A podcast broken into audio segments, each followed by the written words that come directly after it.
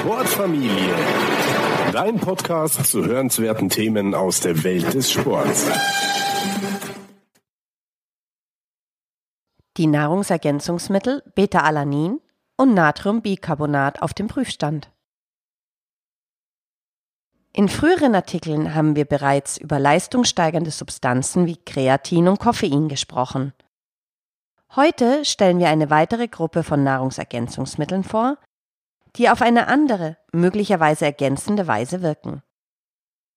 Da körperliche Aktivität die Muskeln vorübergehend übersäuert, könnten Mittel, die diesem Effekt entgegenwirken, die Leistung verbessern. Im Folgenden analysieren wir die beiden Nahrungsergänzungsmittel, die diesen Zweck laut Studienlage am besten erfüllen: Beta-Alanin und Natriumbicarbonat. Laktat und H+. Jahrelang hielt man Laktat für ein einfaches Abfallprodukt des Stoffwechsels. Ein notwendiges Übel, das mit der Energieproduktion einhergeht. Da die Müdigkeit mit steigendem Laktatgehalt im Blut zunimmt, glaubte man zunächst sogar, dass Laktat ursächlich für den Leistungsabfall sei. Ganz nach dem Prinzip, dass man Feuerwehrleute für Brandstifter halten könnte, weil man sie immer nur dann sieht, wenn es brennt. Heute weiß man jedoch, dass Laktat eigentlich nur eine weitere Energiequelle und ein wichtiges Signalmolekül ist.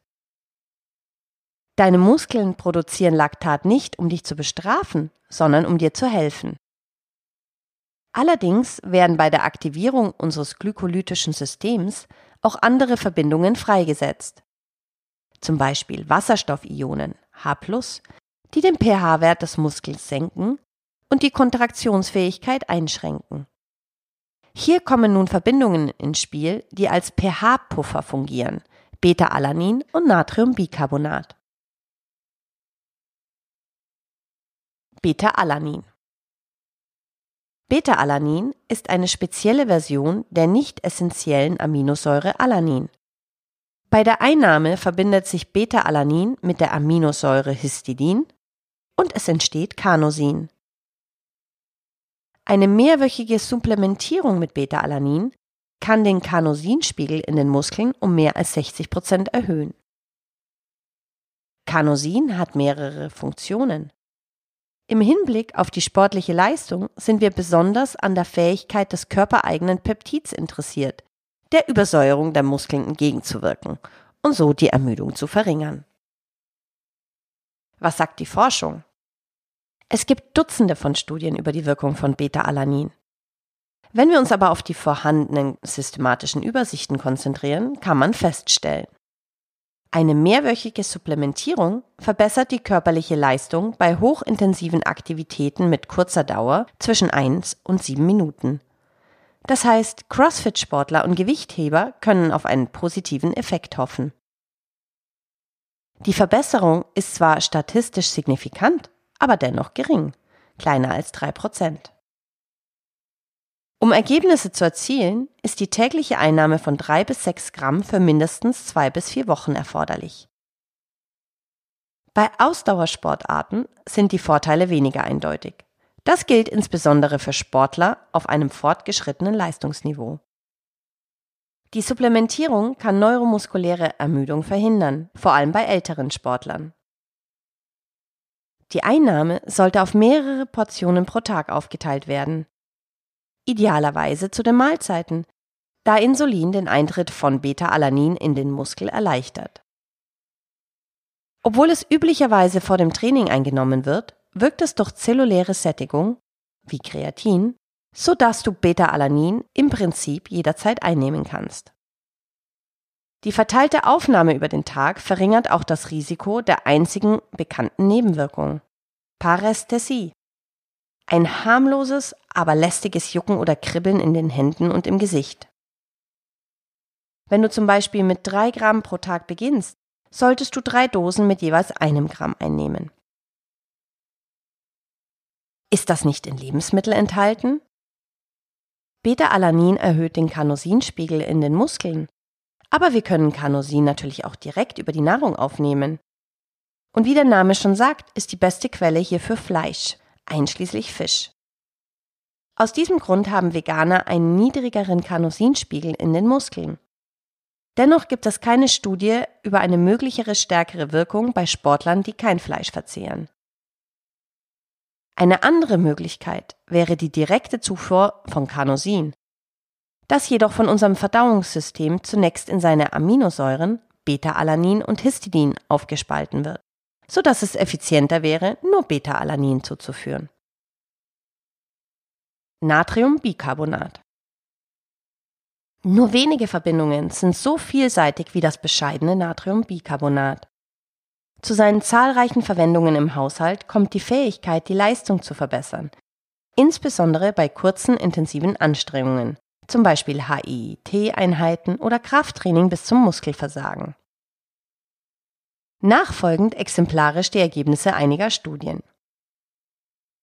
Natriumbicarbonat verbesserte die Leistung bei Basketballspielerinnen, ermöglichte mehr Wiederholungen bei Kniebeugen bis zum Muskelversagen sorgte für eine schnellere Zeit bei einem 2000 Meter Ruderwettkampf, insbesondere für eine bessere Leistung im letzten Teil des Rennens, verbesserte die Leistung bei Radfahrern, verbesserte die Leistung bei Sprintintervallen, sorgte für weniger Ermüdung und Leistungsabfall bei Tennisspielern und Boxern. Natriumbicarbonat liefert im Allgemeinen bessere Ergebnisse als Beta-Alanin und ist außerdem deutlich billiger. Warum wird Natriumbicarbonat trotz all dieser positiven Effekte dann nicht viel mehr im Sport eingesetzt? Das Problem ist die Dosierung. Um einen Nutzen zu erzielen, muss man Mengen von 0,3 bis 0,5 Gramm pro Kilo zu sich nehmen. Bei einem Gewicht von 70 Kilo wären das zum Beispiel 20 bis 35 Gramm. Bei vielen Menschen führt diese Menge zu unerwünschten Nebenwirkungen, wie zum Beispiel Durchfall. Um dieses Problem zu vermeiden, wurden auch moderatere Protokolle untersucht, bei denen anstelle des traditionellen Timings der Einnahme, ein bis zwei Stunden vor dem Training, kleine Mengen über den Tag verteilt eingenommen werden, am besten zu den Mahlzeiten. Dadurch lassen sich die Nebenwirkungen reduzieren, ohne dass das Ergebnis beeinträchtigt wird. Die individuelle Verträglichkeit und Reaktion ist sehr unterschiedlich, wobei einige Studien auch keinen Nutzen nachweisen konnten. Wenn du experimentieren möchtest, starte mit kleinen Dosen. 0,1 bis 0,2 Gramm pro Kilogramm. Bevor du Natriumbicarbonat in einem Wettkampf einnimmst, solltest du es vorher mehrmals im Training getestet haben. Hinweis.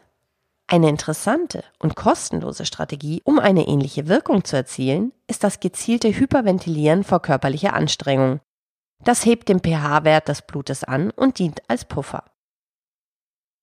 Synergieeffekte.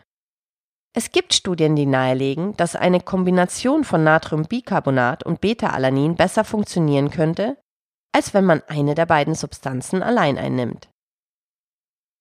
Außerdem könnte dadurch die benötigte Dosis an Natriumbicarbonat verringert und so mögliche Nebenwirkungen minimiert werden.